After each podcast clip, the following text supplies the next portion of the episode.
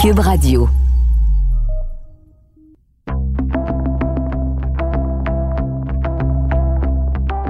Bonjour, je m'appelle Josilito Michaud. De mon studio maison, vous écoutez Et après, un balado où je m'entretiens avec des personnalités publiques, des gens accomplis dans leurs domaines respectifs, à qui j'ai demandé de me partager leur vision du monde d'après, après qu'un virus, auréolé d'une couronne, est venu gouverner en roi et maître nos vies et en changer des contours. Tout ça a commencé par un confinement qui nous a obligés en quelque sorte à s'arrêter et voir le monde autrement. Le docteur Caroline Quash est pédiatre, microbiologiste, infectiologue et épidémiologiste du CHU Sainte-Justine de Montréal. C'est elle qui avait à coordonner toutes les actions pour que tout se déroule le mieux possible, autant pour les enfants que pour tout le personnel, quand le virus est apparu surnoisement dans nos vies. Chaque heure comptait et apportait ses enjeux, et plus les jours avançaient, plus ils changeaient. C'est un défi de taille pour elle qu'elle a su relever avec brio.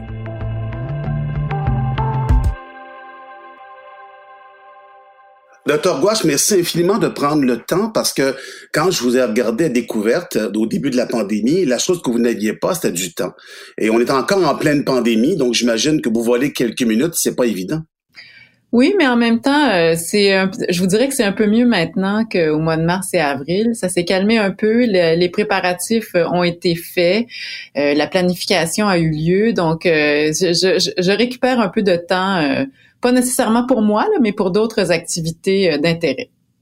C'est quand même particulier parce que euh, ce, virus-là, euh, on lui a donné une forme physique. Hein, c'est très beau d'ailleurs ce qu'on a fait avec. C'est presque joli, hein, c'est vrai. Alors, il a donné une forme physique, on lui a donné une forme d'animation qui, qui, qui fait en sorte qu'on est capable de le reconnaître, mais ça reste un ennemi invisible. Qu'est-ce que vous connaissez plus, docteur, aujourd'hui, de cet ennemi-là? Est-ce que vous, vous pensez qu'on connaît tout de cet ennemi-là ou on connaît que peu de choses? Ah non, tout euh, jamais, on en découvre encore à tous les jours. Euh, on sait par contre que la transmission se fait principalement par gouttelettes et donc que ça prend quelqu'un d'infecté en face de nous, euh, qui nous parle, qui nous tousse, qui nous chante la pomme pour nous le transmettre. On sait aussi que la transmission par les objets inanimés n'est pas quelque chose de fréquent. Donc, de désinfecter son épicerie en arrivant, c'est disons pas nécessaire. On sait, on a découvert en fait que ce virus-là n'est pas qu'un virus respiratoire, mais donne des complications dans différents organes, que ce soit le cerveau, les reins, euh, a tendance à causer énormément de caillots euh, et cause aussi une inflammation euh, post-infection qui est très importante. Donc ça, c'est quelque chose qu'on à laquelle on ne s'attendait pas nécessairement. on découvre un peu plus que certains traitements fonctionnent, que d'autres ne fonctionnent clairement pas et on attend avec impatience l'arrivée d'un vaccin. Ben, on sait très, très bien, on est réaliste, on lit à tous les jours là-dessus, on se rend compte que le vaccin, ça peut mettre beaucoup de temps, même si tout le monde entier est présentement sur le cas. C'est pas évident de trouver un vaccin. Vous, vous, dans votre scénario le plus optimiste, vous diriez quand?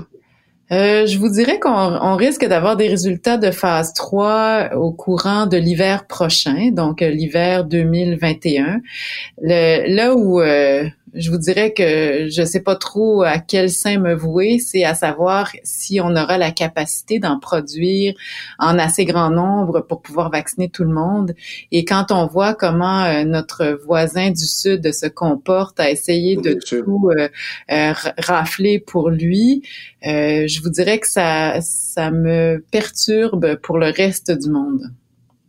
Effectivement, et quand on regarde le voisin du Sud, parce que puisqu'on en parle, le docteur Gouache, c'est qu'on se rend compte aussi que là, on parle actuellement de 50 à 60 000 cas par jour, et on parle peut-être de se rendre à 100 000 cas par jour. C'est énorme. Ça veut dire qu'on n'a pas encore maîtrisé la bête. Euh, c'est énorme. En fait, non seulement n'ont-ils pas maîtrisé la bête, mais ils l'ont. Euh, c'est comme s'ils avaient rajouté euh, de l'huile sur le feu. Ils avaient, il y avait un certain contrôle de leur épidémie, et avec la, la, réouverture de, de déconfinement assez lousse, je vous dirais. Ouais. certainement pas progressif, ouais. Ouais, c'est ça. Ça, ça s'est reparti de plus belle.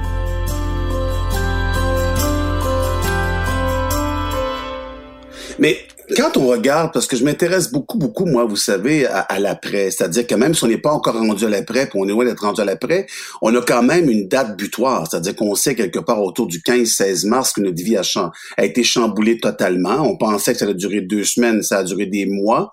On pensait que notre vie serait pareille, mais semble être pas mal différente. Vous, quand, quand vous regardez ça, vous observez ça, il va ressembler à quoi notre monde d'après? Ben, ça dépend.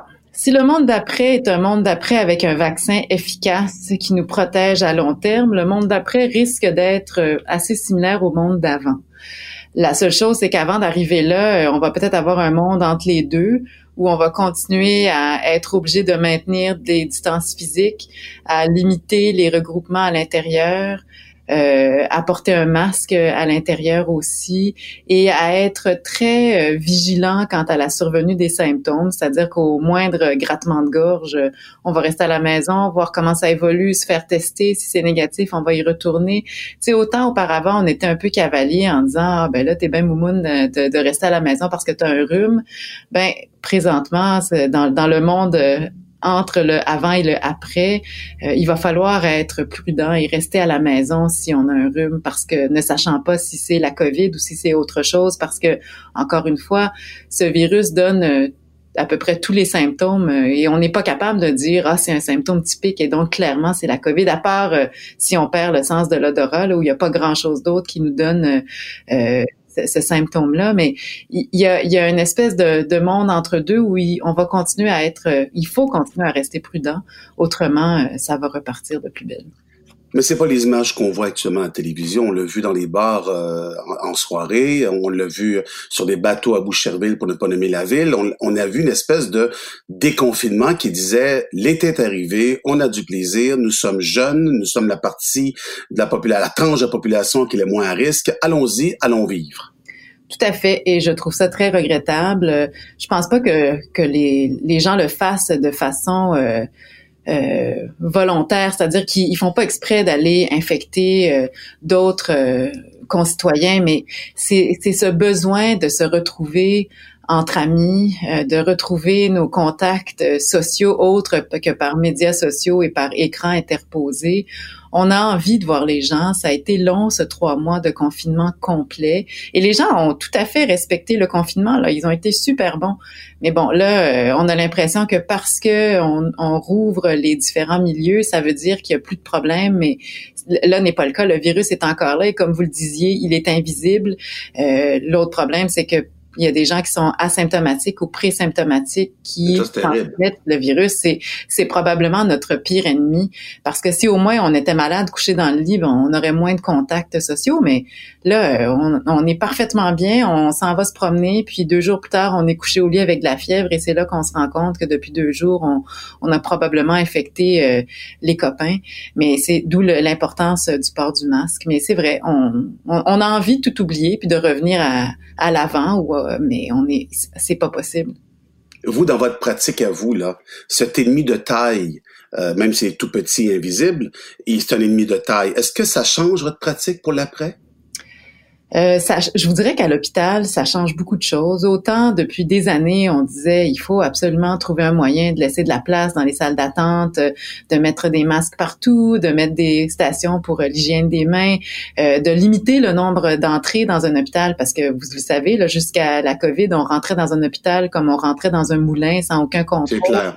Euh, ben, tout ça, c'est en train de se mettre en place et j'ai pas l'impression qu'on va abandonner ces mesures-là de sitôt. Enfin, j'espère que euh, on aura appris et que euh, tous les messages de prévention des infections qu'on passe depuis des années vont être ancrés dans la tête des décideurs. C'est sûr que ça coûte plus cher, mais euh, la, la, sécurité de nos patients et de notre personnel a un prix. Et je pense que c'est ça vaut vraiment la peine de maintenir toutes ces mesures-là. Peut-être pas de façon aussi rigoureuse, mais d'avoir deux portes d'entrée dans un hôpital plutôt que 22, moi je trouve que ça fait juste partie du gros bon sens.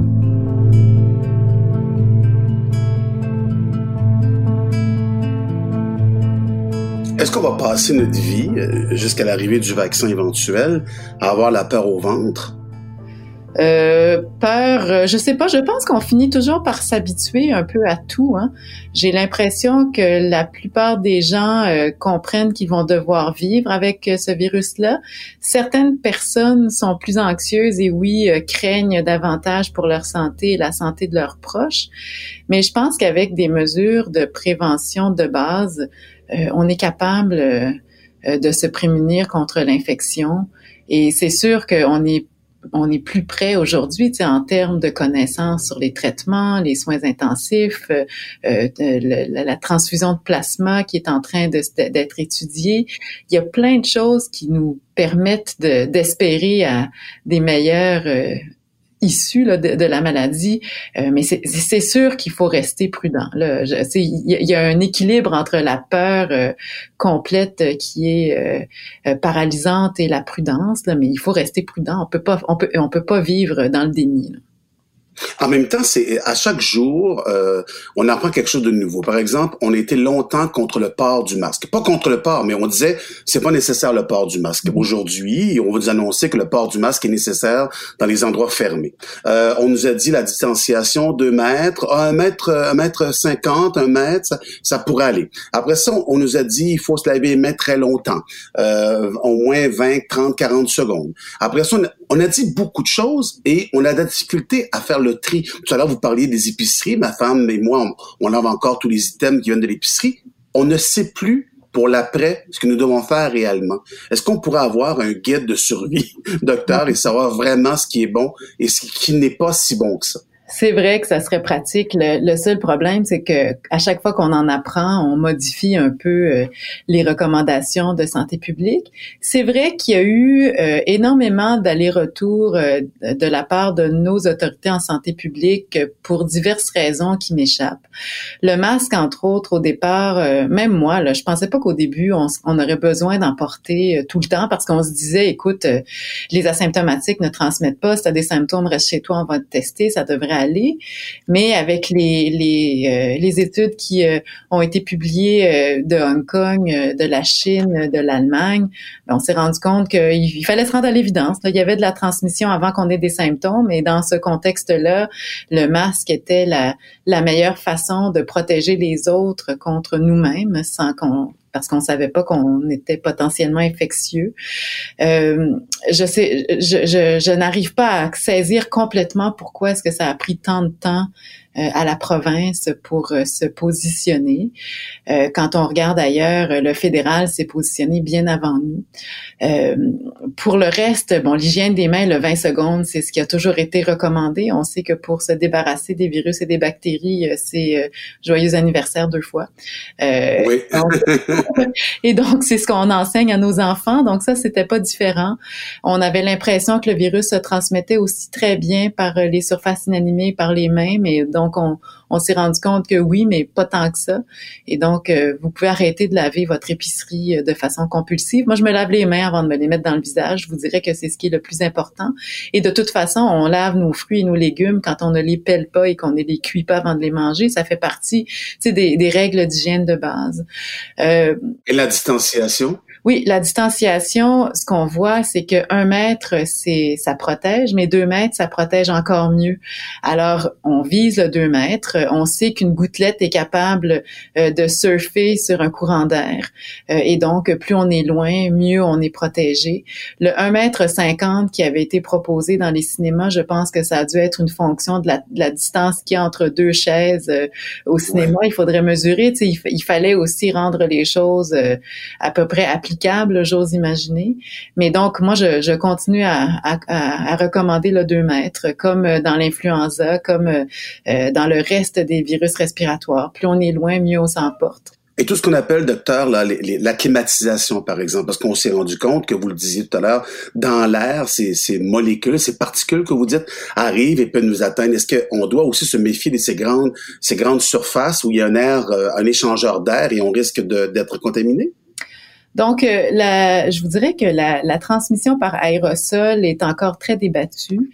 Euh, il y a certains scientifiques qui disent que le, le SRAS-CoV-2, donc le virus de la COVID, peut se transmettre par aérosol, c'est-à-dire dans une micro-gouttelette de moins de 0.3 microns qui peut survivre des heures euh, dans l'air et se promener sur des mètres.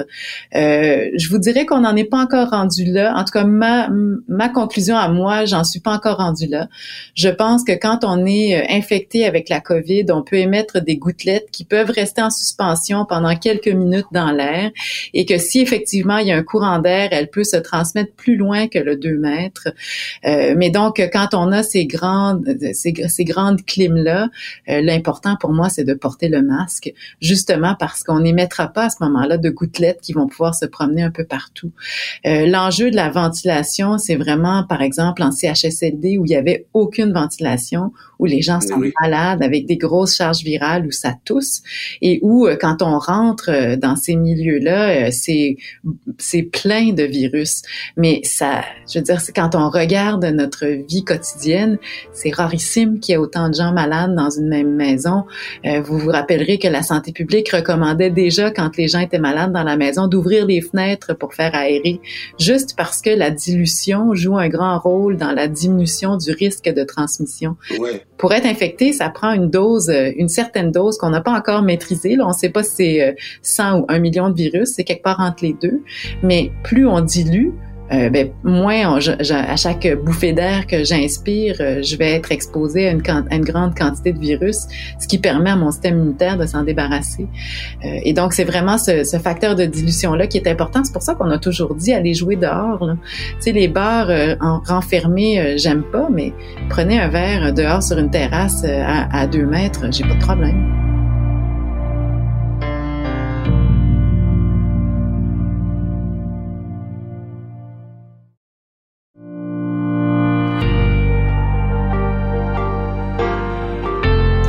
Là, on parle beaucoup à, la spécialiste, à la une des spécialistes, à quelqu'un qui a étudié et qui a ce côté extrêmement cartésien. Mais on comprend bien que vous êtes comme un être humain normal, vous avez des émotions à l'intérieur de vous et c'est votre grande force, on le voit bien. Est-ce qu'il y a un moment où vous avez, euh, je parle dans l'intimité, eu peur parce qu'on vous posait des milliers de questions, certainement dans l'intimité, vous deveniez une référence à, tout moment. Est-ce qu'il y a un moment où vous vous êtes dit, euh, moi là, moi, Caroline, est-ce que, est-ce que, est-ce que je suis en danger? Est-ce que, est-ce que j'ai peur? Est-ce, que vous posez ce genre de questions-là? Je vous dirais que j'ai pas peur du virus en soi parce que je vais vous avouer que je vois pas grand monde euh, à travailler. C'est, quand même le grand avantage de travailler tout le temps. On n'a pas le temps de socialiser. Mais, euh, mais oui, c'est peut-être le seul avantage. Ouais, c'est ça. Mais que, que, comme crainte, c'est davantage de, de, de, de, brûler. Euh, j'ai fait un, un burn-out après la pandémie de 2009.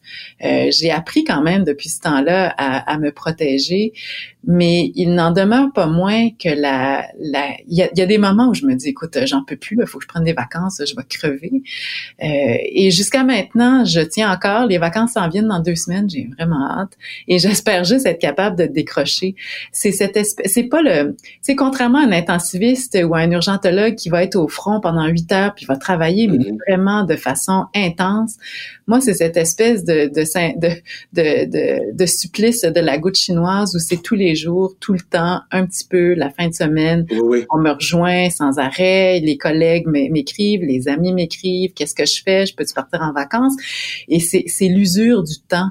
Euh, que je trouve très difficile à porter. Il faut que je vous dise que mon mari est un homme extraordinaire. Il m'a pas encore jeté à la porte. Oui. Euh, oui.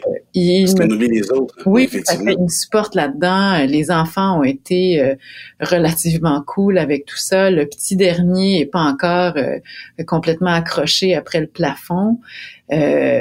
c'est surtout là où, tu sais, où tu dis, il, va falloir à un moment donné que j'arrête, mais comment je fais? Je sais que je suis pas indispensable, je le réalise complètement, mais on, on, finit toujours par me trouver. Et c'est, et c'est là où, euh, tu sais, parfois j'ai besoin de, de, me changer des idées. Et donc, à un moment donné, j'étais plus capable. Euh, j'ai appelé une collègue et le café céramique rouvrait à l'époque. J'ai dit, écoute, est-ce que tu peux, je peux aller chercher des pièces pour peindre à la oh. maison? Je vais tout acheter. et elle m'a dit, écoute, c'est correct, là, on rouvre, on vient de rouvrir, tu tombes pile poil. Elle dit, viens chercher tes affaires, puis euh, on les cuira plus tard. Puis donc, c'est ouvert à tous, et donc c'est vraiment génial. Mais donc, j'ai fait ça avec le petit dernier pendant une journée de fin de semaine, et ça a fait un bien immense. on a réussi à aller au musée des Beaux-Arts voir la dernière exposition qui est extraordinaire. et donc, ça, ça, le, le beau et l'art me fait du bien et j'essaye euh, le plus possible euh, d'y avoir accès. Est-ce qu'il n'y a pas une, une question de société en se disant, mais ça sert à quoi de travailler autant? Ça sert à quoi de toujours être euh, pris dans, dans un engrenage qui, nous amène vers le bas? Pourquoi on réussit pas, humainement parlant, à se, à se le dire et à le faire? Oui, c'est une excellente question. Je vous dirais que tant que le travail qu'on fait a une signification, et c'est vraiment là, moi, où j'avais euh, j'avais craqué la dernière fois, c'est que je j'ai une certaine dose de culpabilité ou euh, quand on me demande de faire quelque chose, même si j'ai pas nécessairement envie de le faire, je me dis que je suis capable et je le fais. Et c'est dans ce contexte-là où je m'étais complètement usée. Tant que j'ai l'impression que ce que je fais est utile, euh, tant que j'ai du plaisir à le faire, j'ai réalisé que le processus était beaucoup plus important que le, la fin en soi. Euh, et donc, pour l'instant, le processus est encore agréable. J'ai des collègues avec qui je m'entends bien. J'ai une PDG qui est extraordinaire. Euh, je vous dirais que l'Université de Montréal et le CHU Sainte-Justine a une vision du leadership au féminin qui n'existait pas euh, là où j'étais avant.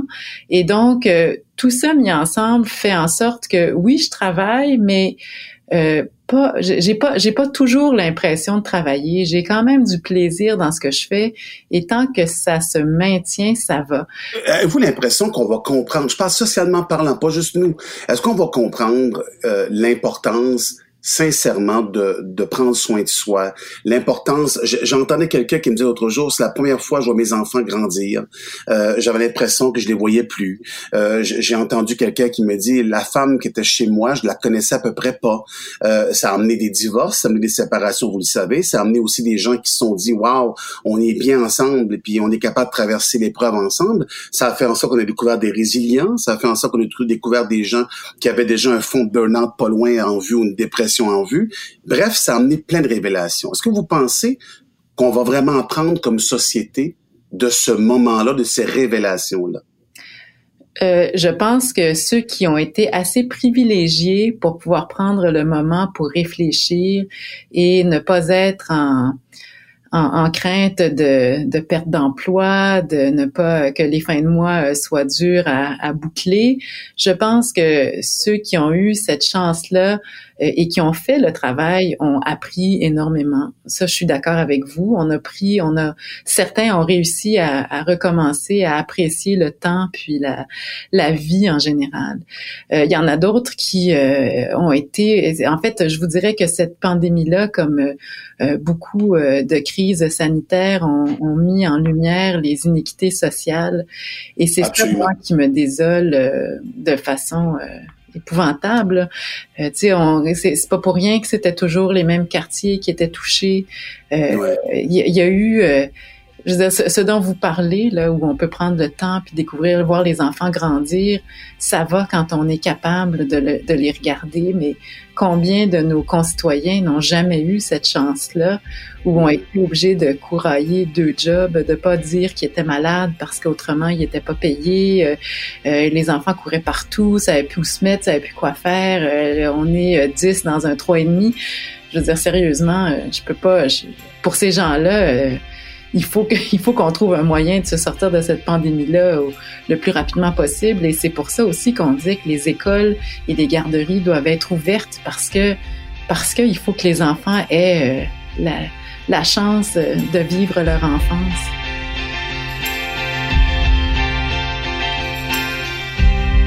vous, vous connaissez bien le monde des enfants. Soudainement, l'enfant se retrouvait euh, avec l'agresseur 24 heures sur 24, 7 jours sur 7.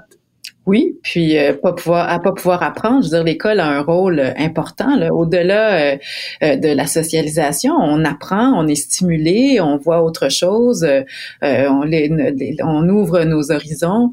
Et donc, dans, dans toute l'histoire de la de cette pandémie-ci, quand on a complètement fermé les écoles et qu'on a confiné tout le monde, ce qui est arrivé, c'est que cette inéquité-là, c'était aussi pour les enfants, c'est-à-dire que eux avaient à peu près pas de symptômes à peu près pas de maladie, mais bon, on le savait pas au début, c'est correct. Mais une fois qu'on le sait, il faut réussir à, balancer les risques et les bénéfices et, leur permettre de retourner euh, apprendre, euh, rencontrer les amis, euh, sans, mettre leur vie en péril. Mais donc, on, il y a plein de choses comme ça qu'on a appris au fil des mois. On pouvait pas, on pouvait pas le savoir. C'est pas la première fois qu'un enfant est mis en face d'une situation impossible. La deuxième guerre mondiale est survenue. Il y a, eu d'autres euh, catastrophes euh, qui ont vont laisser qui ont laissé leur marque. C'est possible que cette pandémie-ci laisse ses marques aussi. On espère toujours que l'enfant soit résilient, euh, que les, parents aussi le soient. Mais je pense qu'il faut faire des suivis à plus long terme. Il y a des cohortes qui sont présentement en train d'être mises en place justement pour voir s'il y aura des impacts à long terme sur les enfants qui sont nés pendant la pandémie euh, et donc, on, ne peut pas euh, rejeter du, revers de la main euh, cette pandémie en disant, voyons, c'est une maladie infectieuse, dans six mois, on n'en parlera plus. Il faut vraiment voir ce qui va arriver avec tout ça. Donc, je pense que la recherche est en train de se mettre en place et on va, on va les suivre, ces enfants-là et ces parents-là et ces personnes âgées-là, voir ce que ça a, eu comme impact. Mais en même temps, c'est pas comme si on avait eu énormément de choix.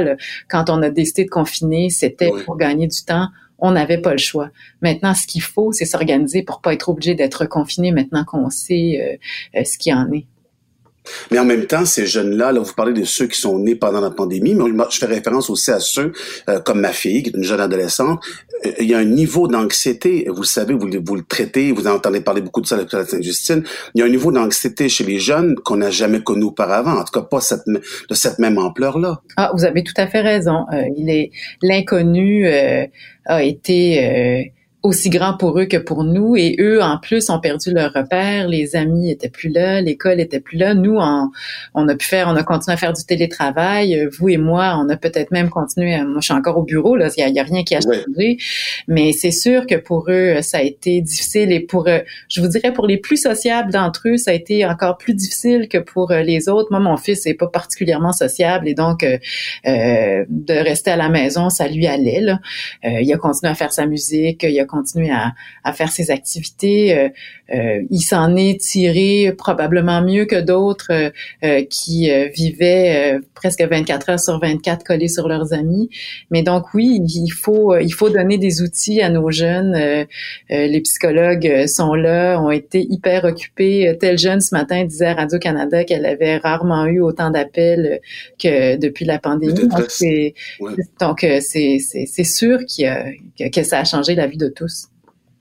En tout cas, on a une grande réflexion à faire comme société. Et là, en même temps, avec la crainte, avec la peur au ventre, qu'il y a peut-être une nouvelle vague. Et de plus en plus, quand on regarde les spécialistes américains, les spécialistes du monde entier d'ailleurs, ils disent oui, il y en aura une autre. Selon vous, est-ce qu'il y en aura une autre? Ben, je pense qu'on risque de voir effectivement une augmentation du nombre de cas. Euh, c'est sûr que la, la, raison pour laquelle on demande de plus en plus de porter un masque à l'intérieur euh, dans les dans les milieux publics, c'est pour diminuer cette transmission-là. On espère que les, les prochaines euh, euh, petites éclosions, ça va être des vaguelettes où il va y avoir, par exemple, une éclosion dans une, euh, je sais pas moi, dans un centre commercial. On va retracer les gens, puis on va arrêter cela. Euh, peut-être dans certaines classes à l'école où on va mettre la classe en quarantaine pendant 14 jours, puis laisser le reste de l'école fonctionner. Où on va faire des allers-retours entre le confinement de petites portions de, la société, mais mais pas tout confiné euh, comme avant. Donc c'est là où l'importance de la du respect des mesures de santé publique euh, est, est, tellement grand. Euh, il faut pas juste se dire c'est l'été, euh, on déconfine, youpi, on fait comme si de rien n'était. Il faut garder en tête que le virus est encore là. Si on a encore des cas tous les jours, c'est parce qu'il y a encore de la circulation de virus et que donc si plus de gens on voit euh, sans, mesure de distanciation physique ou de masque, ben, plus on risque de le transmettre et de l'attraper.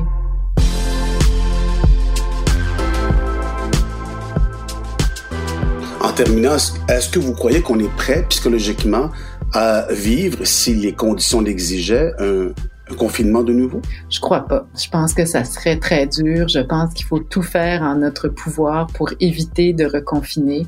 Euh, je trouvais très intéressant hier euh, une, une, interview avec une sociologue euh, de Toronto qui disait qu'elle elle comprenait pas comment est-ce que les gens pourraient porter un masque à long terme parce que d'un point de vue social, on avait besoin de voir le visage des autres. Je répondrais à ça que entre deux mots, c'est-à-dire entre le port du masque pendant encore quelques mois et un reconfinement total, je choisis le masque sans l'ombre d'un doute. Euh, je pense que j'aime mieux voir quelqu'un euh, en, en vrai devant moi. Je suis capable de lire le sourire dans ses yeux, d'entendre le son de sa voix, de voir le non-verbal, que de rester chez moi à voir personne pendant six mois. C'est impensable. Euh, et donc, euh, je pense que la société est capable de choisir entre deux mots, le moindre. Et qu'est-ce qu'on vous souhaite à vous, docteur Gouache? Euh, des vacances dans deux semaines. Allez-vous être capable? C'est ça la question du jour. la question, ça va dépendre de moi. Hein. Euh, mais donc, je vais travailler sur moi et je vais essayer de prendre mes vacances. Euh, je pense que mon, mes, en fait, le dernier qui reste à la maison, euh, parce que les deux grands sont partis, puis mon mari vont m'obliger à prendre des vacances. Mais je pense que c'est salutaire. Il faut vraiment décrocher. Je vais lire, je vais peindre, je vais courir, je vais aller me promener. On n'ira pas loin, là, mais ça va. En tout cas, je vous souhaite Beaucoup, beaucoup, beaucoup. Ça fait, ça fait du bien de prendre le temps. Comme les bouddhistes disent, souvent, il faut contempler chacune des étapes de la vie. Et tout à l'heure, vous parliez du chemin parcouru versus le résultat. C'est ce qui expliquait votre, travail acharné. C'est-à-dire, vous dites tellement agréable dans le processus euh, et en plus, il y a des résultats. Mais c'est vrai qu'il y a une contemplation à, faire et peut-être à, chacune des étapes. Oui, puis honnêtement, la méditation, euh, c'est pas pire tout. Oui. Ça marche très bien. Docteur Gouache, merci beaucoup de votre temps. Je souhaite un bel été et au plaisir de se reparler. Merci à vous aussi. Merci.